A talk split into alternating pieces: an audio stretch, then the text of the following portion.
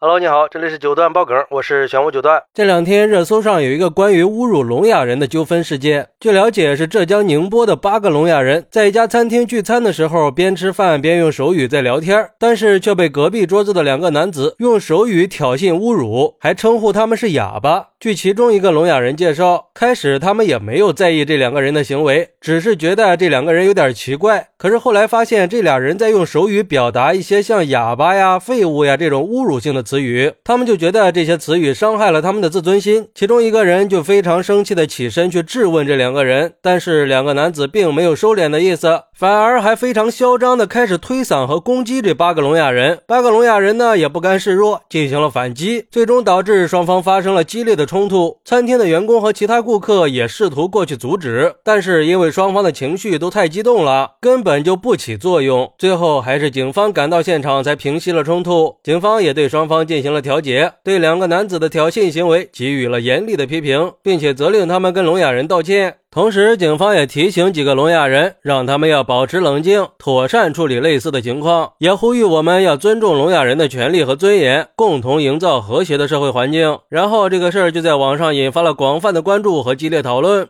哎，这俩男子确实是不应该呀，不能因为是聋哑人就去侮辱别人嘛，他们也同样应该得到尊重。就像有网友说的。俗话说，骂人不揭短嘛，不嘲笑残障人士应该是做人的底线，更何况是在公共场所去模仿嘲笑别人，那就是没事找事了。要知道，这是别人一辈子的痛处，这俩人就是欠的。做人还是要厚道一点儿，要有最基本的善良和同情心。拿别人的生理缺陷开玩笑，甚至侮辱别人，这是道德败坏到极点的表现。别人可能是生理残疾，但是这二位肯定是心理残疾。还是不要去惹残疾人，他们是弱势群体，就不要让他们的心灵再雪上加霜了。还有网友表示，这俩人是自不量力啊，自己就俩人，人家八个人打起来，你挡得住吗？还去找别人麻烦，这不是找揍吗？活这么大，难道就没人教育他们什么叫尊重吗？不知道什么是教养和素质吗？要知道，很多聋哑人士都是非常自强自立的，非常的团结。我有个表哥就是聋哑人，他们的朋友都团结的很，而且聋哑人的生活是真的很难的，所以这种无理低俗的行为是非常低情商的。很庆幸这八个聋哑人没有止步于。言语上的抗议，他们勇敢地进行了反击，更何况是两个男子先动的手啊！这几个聋哑人的勇气是值得赞扬的。不过，也有网友表示，其实有时候很多残疾人就是仗着自己是残疾人，各种的恶意博同情，比如那种拿着二维码去店里要钱的，各种道德绑架，你不给吧，他们还竖中指，甚至还有的都是团伙，专门去欺负那些有同情心的老实人，还不能还手，这就让人很尴尬了呀！